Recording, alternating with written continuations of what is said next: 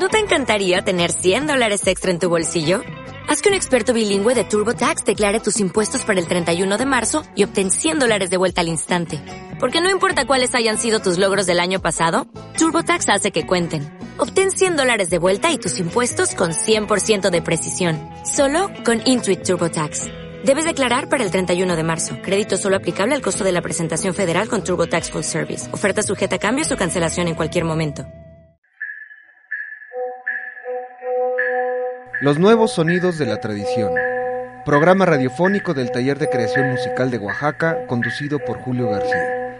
Como un espacio de difusión y reflexión en torno a la música contemporánea en Oaxaca.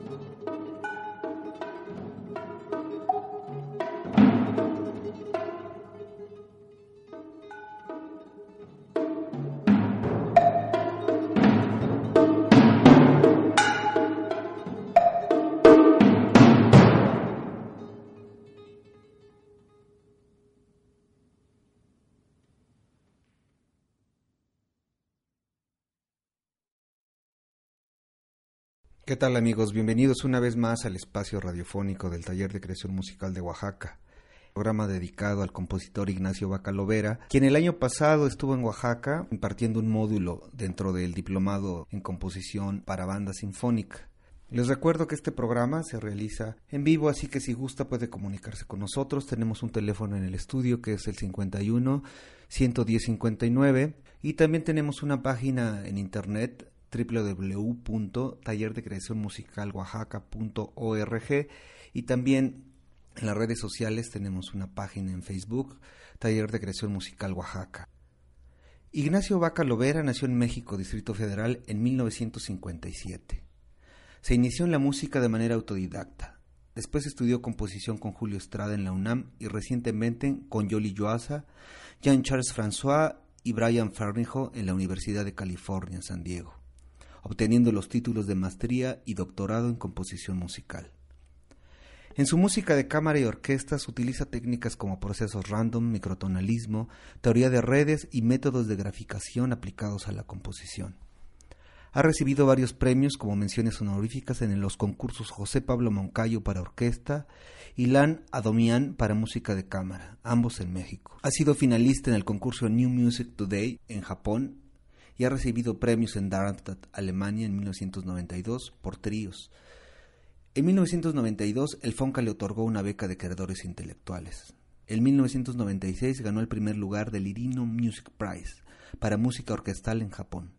Su música se ha tocado además de en México, en Estados Unidos, Alemania, Japón, Suiza, Suecia, Austria, Francia, Inglaterra y Rumania. Sus composiciones se han grabado por la Filarmónica de Tokio, John Folville y Pablo Gómez. Actualmente es docente en la Universidad Autónoma de Querétaro, donde imparte las clases de composición y análisis. Además de su actividad como maestro, fue compositor en residencia de la Filarmónica de Querétaro en 1994 a 1995. De 1997 a 2000 fue becario del Sistema Nacional de Creadores del FONCA. Su obra Recalí recibió una mención honorífica en el primer concurso internacional de composición para guitarra en diferentes combinaciones Nuevo Ciclo. Nuevas Resonancias 2000 en la categoría 3, guitarra y medios electrónicos. La música que escuchamos al principio del programa es una obra del compositor Ignacio Bacalovera. Esto es parte del disco Talea, del cual tengo una reseña que me gustaría compartir con ustedes. Talea reúne cinco piezas concebidas en los últimos 15 años de producción de un compositor para quien la música es ante todo un oficio. Algunos de los rasgos reconocibles son paciencia, tenacidad, asentamiento e independencia. Las concesiones no son frecuentes desde Taleas, de 1992, obra central para situarnos en la visión perceptual y estructural de su autor, que conjuga sus aspiraciones de constructor de masas sonoras con las reminiscencias de tradiciones instantes memorables de géneros, el rock y reconocimiento de las vanguardias del siglo XX, sin olvidar voces antiguas contenidas en el ritmo pendular de los tiempos. Si se sintetiza con inmediatez y algún tropiezo, podremos mencionar desde la Escuela de Viena al enriquecimiento interdisciplinario, pasando por el proceloso mar abierto, llamado música electrónica. La música de Ignacio Bacalovera siempre está regida por parámetros que ambicionan idealmente el control de los componentes en el proceso de creación. Con el abuso del parafraseo, la expresión pienso luego creo, signa el compositor que nos ocupa, aunque la verdad es que la duda está siempre suspendida en añorables masas sonoras, cuyas texturas sonoras se expanden conformándose en moldes distintos. Su música se distingue por una férrea atención que en su búsqueda de un orden no preestablecido va de la expectación al sacudimiento, del abandono a la liberación, de la irritación al júbilo, de la docilidad a la violencia. Parte de esa tensión se asienta en la brevedad de pasajes que con sutileza controlada transforman su dinámica, y la fuerza del silencio puede alcanzar la perturbación. El escucha avanzará en crescendos tímbricos y dinámicos escurridizos. Esas pausas, más que atraer al reposo, conducen a la inestabilidad. Lo impredecible se identifica con la obra de nuestro autor, quien tiene vínculos estrechos con la aleatoriedad, aunque siempre está delimitada por distintos parámetros rítmicos, tímbricos, polifónicos. ¿Descansan en paz las vanguardias? El oyente siempre tendrá que estar alerta, El compositor evita las composiciones de la noche a la mañana y casi nunca nos deslumbra con efectismos convencionales. La exuberancia sonora alcanza la plenitud y el goce en el escucha, tras una concentrada identificación de vaivenes en la rítmica y las articulaciones instrumentales que ensamblan texturas rítmicas, temáticas, armónicas aisladas o en masa, siempre en constante transformación. En conjunto, esas sonoridades en diversos planos crean en el oyente sensaciones encontradas de arrobo e inmovilidad. Avance, fragmentación y agrietamiento se oscurecen e iluminan mutuamente. A continuación vamos a escuchar la obra Invención número 4, una pieza de 1997 para metales, maderas y pieles. Esta grabación fue hecha en vivo en el Centro Nacional de las Artes en un concierto de Redfish Bluefish en 1998. El percusionista fue Iván Manzanilla, a quien precisamente está dedicada esta obra. Tengo una pequeña reseña que quiero compartirles. La invención número 4 está escrita por modulación métrica, se desacelera hasta alcanzar el silencio que siempre está medido. Sucede lo mismo con la aceleración. Hay dos versiones con seis años de distancia. Esta es una conversación con el silencio, no una conversación silenciosa, cuyos diálogos en monólogo van del susurro al estrépito.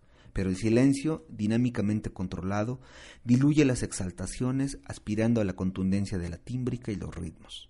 El silencio incorporado a la música, no como ausencia, sino como un flujo de movimiento. Esta versión logra que el oyente se mantenga expectante a lo que vendrá, después del instante que escucha. La discreción del silencio se impone.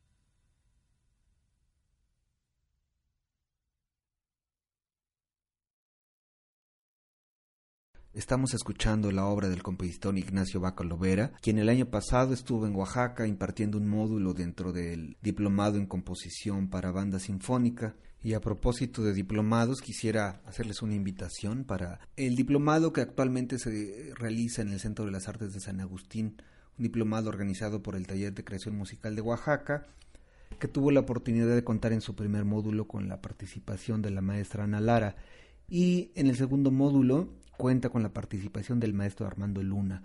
Él estará del lunes 24 al jueves 27 de junio en el Centro de las Artes de San Agustín. Y el maestro Armando Luna ofrecerá una conferencia el viernes 28 a las 19 horas en el Yago. Quisiera compartir con ustedes una entrevista que hace Roberto García Bonilla a Ignacio Bacalovera. Esto está publicado en el libro Visiones Sonoras, que son básicamente entrevistas con compositores, solistas y directores de música contemporánea.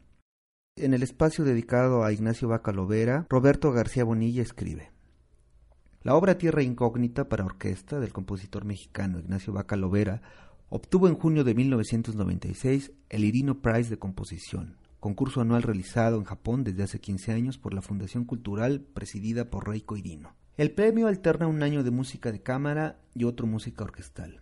El jurado estuvo conformado sobre todo por compositores japoneses, entre ellos Yoji Yuasa Osokawa, el compositor joven más importante, y Mamoru Fukeda. Concedieron el premio al compositor mexicano de esta pieza orquestal, que forma parte de una trilogía. Seleccionada entre más de un centenar de obras, tuvo su estreno definitivo el 6 de mayo de 1997 con la New Japan Philharmonic de Tokio. Ignacio Vaca Lovera reside en Querétaro donde vive desde su llegada a México luego de ocho años de permanencia en Estados Unidos, donde estudió en la Universidad de La Joya en California. En esta entrevista, Roberto García Bonilla pregunta a Ignacio Bacalovera, ¿cuáles son los aspectos más importantes que aprendiste con tus profesores en Estados Unidos? Aprendí, primeramente, una disciplina y la importancia de tener un método de trabajo. Después fue claro que había que adquirir cierta elaboración conceptual de ideas en la composición. Hay que ser crítico y evitar ciertas contradicciones. Suponer, por ejemplo, que estás haciendo una cosa teniendo resultados muy distintos. Eso, en suma, es un método. Pero ¿no te parece todo esto un asunto sobre todo de oficio? No necesariamente. En el oficio, entendido como saber hacer algo, puede no entrar la autocrítica y puede existir una falta de reflexión sobre el acto creativo. Todo esto resulta en obras de años en las que no se percibe una evolución. Por eso digo que el aprendizaje de la autocrítica es importante. Por otro lado, en los últimos años me ha llamado la atención que en México siempre se hable de oficio como sinónimo de calidad. En otros países ni se discute la cuestión del oficio, creo que está implícito. Volviendo a tu pregunta, creo que yo aprendí que es posible criticar cada aspecto del acto creativo y que así se puede evolucionar. Me parece que la pregunta también implica lo que se enseña en Estados Unidos, pero paradójicamente yo estudié sobre todo con profesores no estadounidenses, como Yoasa de Japón y Ferneyhough, inglés, que son compositores con una gran disciplina. Hay que aceptar que toda disciplina, sin más, corre el riesgo de un academicismo estéril, ¿no es cierto?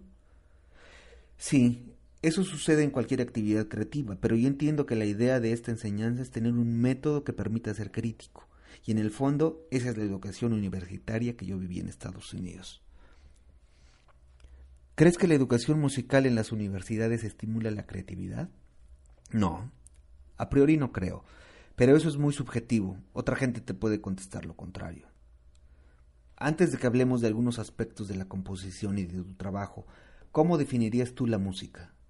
Es lo sublime en sonido, pero no es la representación de lo sublime en sonido hay una gran diferencia. ¿Cuál es esa diferencia? Que una representación ya implica un código o modelo y existe una representación del modelo. Significa que los oyentes, los autores convencionales, lo que hacen es buscar representaciones de lo sublime para su propia satisfacción anímica o intelectual. Bueno, yo no quise decir eso, pero ya que lo mencionas, es posible. Yo me refería a la música utilitaria que sirve para otras disciplinas como el cine o la publicidad. Para mí como músico es muy desagradable que la música siempre implique representación. La música debería tener su propia validez, debería ser autosuficiente. Es típico que la gente vaya a los conciertos y se esté imaginando la película, un paisaje, el amanecer, y esa es su idea de gozar la música, en lugar de pensar que la música por sí misma puede ser independiente y que no necesita de lo visual. Lo que pasa es que vivimos en una cultura visual. Vamos a seguir escuchando música del compositor Ignacio Bacalovera. A continuación tenemos Tempi 3, una obra de 2003. Esta es una obra para flauta en do, con tres flautas pregrabadas y modificadas. Esta grabación fue realizada dentro del Festival de Morelia en 2004 y el flautista es Wilfrido Terrazas, a quien está dedicada esta obra. Tempi 3 es un resumen de todos los elementos flautísticos que el compositor ha utilizado en su obra. La concibió como la flauta y su sombra, un reflejo que se vuelve más importante que el sujeto original. Las respuestas se confunden con sus preguntas, creando diálogos simultáneos. La flauta despliega sus contrastantes timbres interpretados con enjundia explosiva, de movimientos en vaivén a marchas en serpentinas con dilatados armónicos. El abigarramiento de las flautas compartiéndose con articulaciones distintas entre sí nos proyecta desesperados lamentos, Mientras la riqueza tímbrica del instrumento se sucede, la tensión crece y la agitación nunca se diluye. Llega el agotamiento y desaparece repentinamente con la música.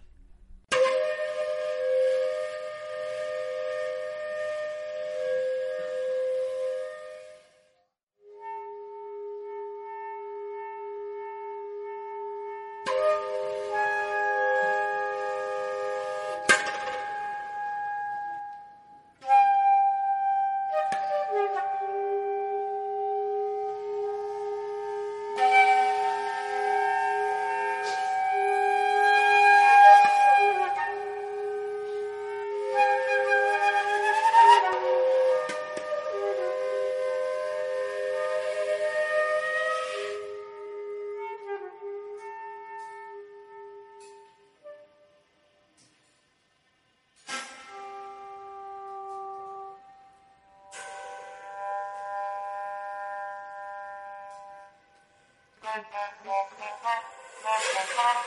you.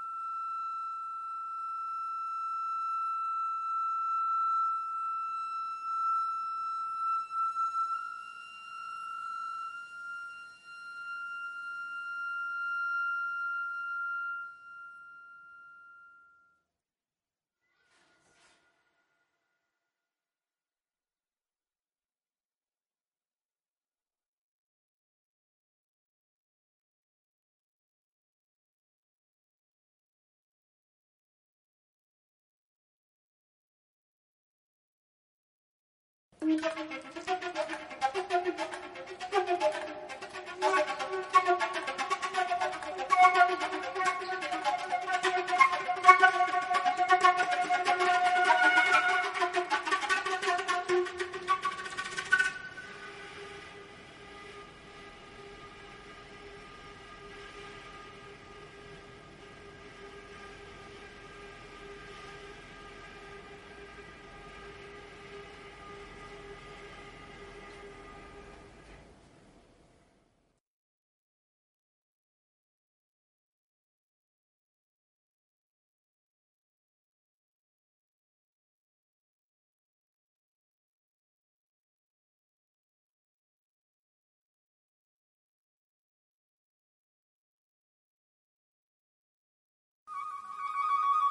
Thank you.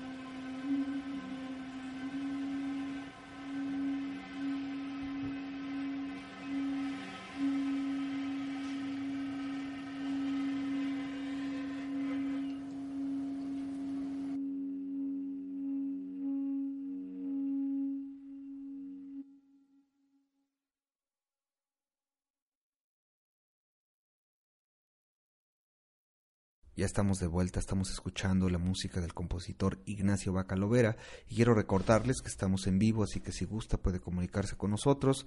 Tenemos un teléfono en el estudio 51 110 59 y tenemos también una página en internet www.tallerdecreacionmusicaloaxaca.org. Quisiera continuar leyéndoles la entrevista que hace Roberto García Bonilla a Ignacio Bacalovera.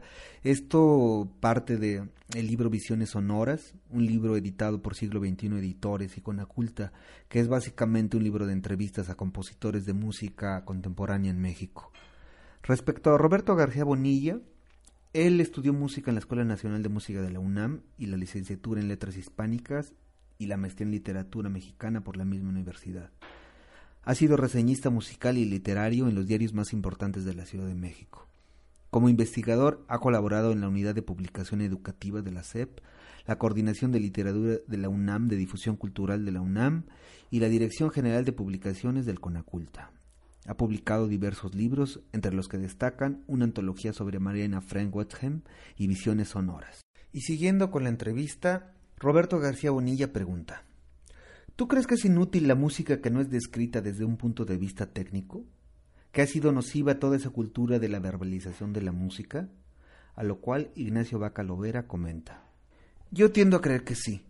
Toda esa explicación es la herencia del romanticismo, ya bastante desgastado y cuestionable, pero aún está muy presente. Muchas obras se explican en términos biográficos, en el mejor de los casos, y te dicen, es que aquí Beethoven estaba enamorado, estaba desesperado, se estaba quedando sordo. ¿Cómo relacionas la música con otras disciplinas creativas o artísticas? Mi tendencia, como te digo, ha sido no relacionarla con ningún otro arte. Por desgracia ha sido muy fuerte la idea de que la música es como el pariente pobre de las artes que no tiene ninguna validez intelectual. Esto último todo mundo lo acepta, hasta los mismos músicos. La composición musical no se reconoce como un proceso intelectual. Es obvio que los escritores tienen muchas cosas que decir. Son inteligentes y se les entrevista en los periódicos. Pero ¿cuántas entrevistas se hacen a compositores en los suplementos culturales que estén a la altura de una entrevista de un escritor? Ninguna. Se da por hecho que los compositores y en general los músicos no piensan. Parece muy pesimista dicho así, pero es cierto. Las sociedades han dado la espalda a toda la música que no es convencional. ¿Y tú crees que eso solo sucede con la música? Desde luego que pasa en todas las artes. Sí, por ejemplo, se supone que como se venden más libros, hay más lectores. Sí, exactamente. Cada vez se lee menos y se escucha menos. Cada vez somos menos capaces de percibir. Estamos como adormecidos. Yo trato de hacer una música que tenga vitalidad. Esa es mi reacción ante ese adormecimiento general, donde no hay memoria, donde tampoco hay futuro. Lo peor de cualquier música para mí es que sea aburrida, monótona. ¿Cómo ha cambiado tu manera de componer desde que regresaste de Estados Unidos? ¿Y cómo se advierte en tu trabajo? El estilo y la técnica van cambiando poco a poco. Y sí, desde que en vivo en México han cambiado. No en el sentido que yo hubiera deseado porque creía equivocadamente que viviendo en México iba a recuperar o encontrar aspectos musicales que me parecían necesarios. Volviendo a tu pregunta, me ha parecido atractiva la noción de aumentar la densidad de información musical. En otras palabras, la música que he compuesto en los últimos cuatro años es cada vez más densa y, por cierto, más difícil de ejecutar. Ahora estoy muy interesado en modulación métrica y polimétrica, y a estos dos intereses se agrega lo textual, el microtonalismo, la evolución formal discontinua y nuevas técnicas instrumentales. Dentro de esta noción de aumento de densidad también hay que comentar que la mayor o menor densidad no necesariamente se refleja de manera obvia. A veces algunos elementos se simplifican. Por ejemplo, en términos estrictamente de escritura, los ritmos se han simplificado, mientras que el contexto en el que funcionan se han densificado. Un ejemplo de estos es la invención número 4 para un percusionista que estrenó Iván Manzanilla. Los patrones rítmicos son sencillos, pero el contexto métrico es muy elaborado, creando una tensión musical que no había en mis composiciones. Al menos así lo espero. ¿Cómo proyectas una pieza? Primero debo saber para qué instrumentos compondré. El instrumento y la técnica de ejecución empleada son parte de la estructura de la composición. Cuando la instrumentación es atractiva, empiezo a imaginar. Así llego al inicio de la pieza, que es la parte más importante porque define muchos aspectos de la obra. Entonces empiezo a escribirla. Habrá muchas cosas que se resolverán después, pero eso es lo divertido de componer. Tomo elementos que ya están claros para mí y los extiendo para que se conviertan en aspectos estructurales. Incluso el trabajo puede reducirse a números. Estas proporciones que imaginé las voy a extrapolar y juego con ese material para darle homogeneidad a la pieza. ¿Y eso no se puede convertir en algo monótono y mecánico? ¿Dónde queda la parte emocional de la creatividad? Lo emocional, una palabra casi prohibida en algunos círculos, es incontrolable. No es posible predecir ni planear la carga emocional que produce en el oyente una obra.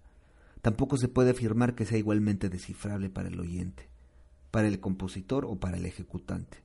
Todo acto creativo tiene un nivel emocional que está presente, pero como digo, es intraducible. A continuación escucharemos Tierra Incógnita, obra de 1996, escrita para orquesta 3, dividida en dos grupos. Grabación realizada en Tokio por la New Japan Philharmonic en 1997. Respecto a esta obra tengo una reseña que dice, Tierra Incógnita tiene una construcción espacial. La orquesta se divide en dos, con los percusionistas como solistas, que se dividen en cuatro. Hay una exploración de manera más enfática a la no recurrencia, es decir, no se repite ningún material. Antes de Tierra Incógnita, en general, todos los materiales estaban construidos con pocos elementos que se iban variando. Esta vez no hay desarrollo por variación. La pieza avanza siempre a lugares diferentes. Reminiscencias podría ser el subtítulo de esta pieza en la que predominan diálogos entre dinámicas opuestas, texturas tímbricas contrastantes y dosificadas.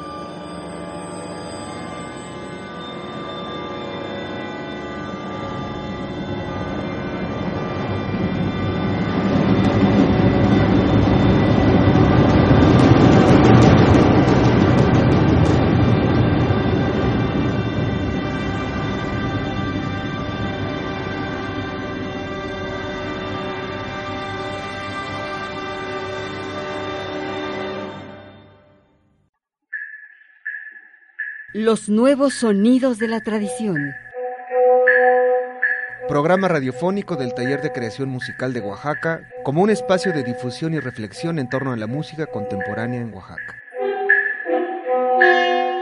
Sintonice el próximo de la serie en este mismo horario a través de esta frecuencia universitaria.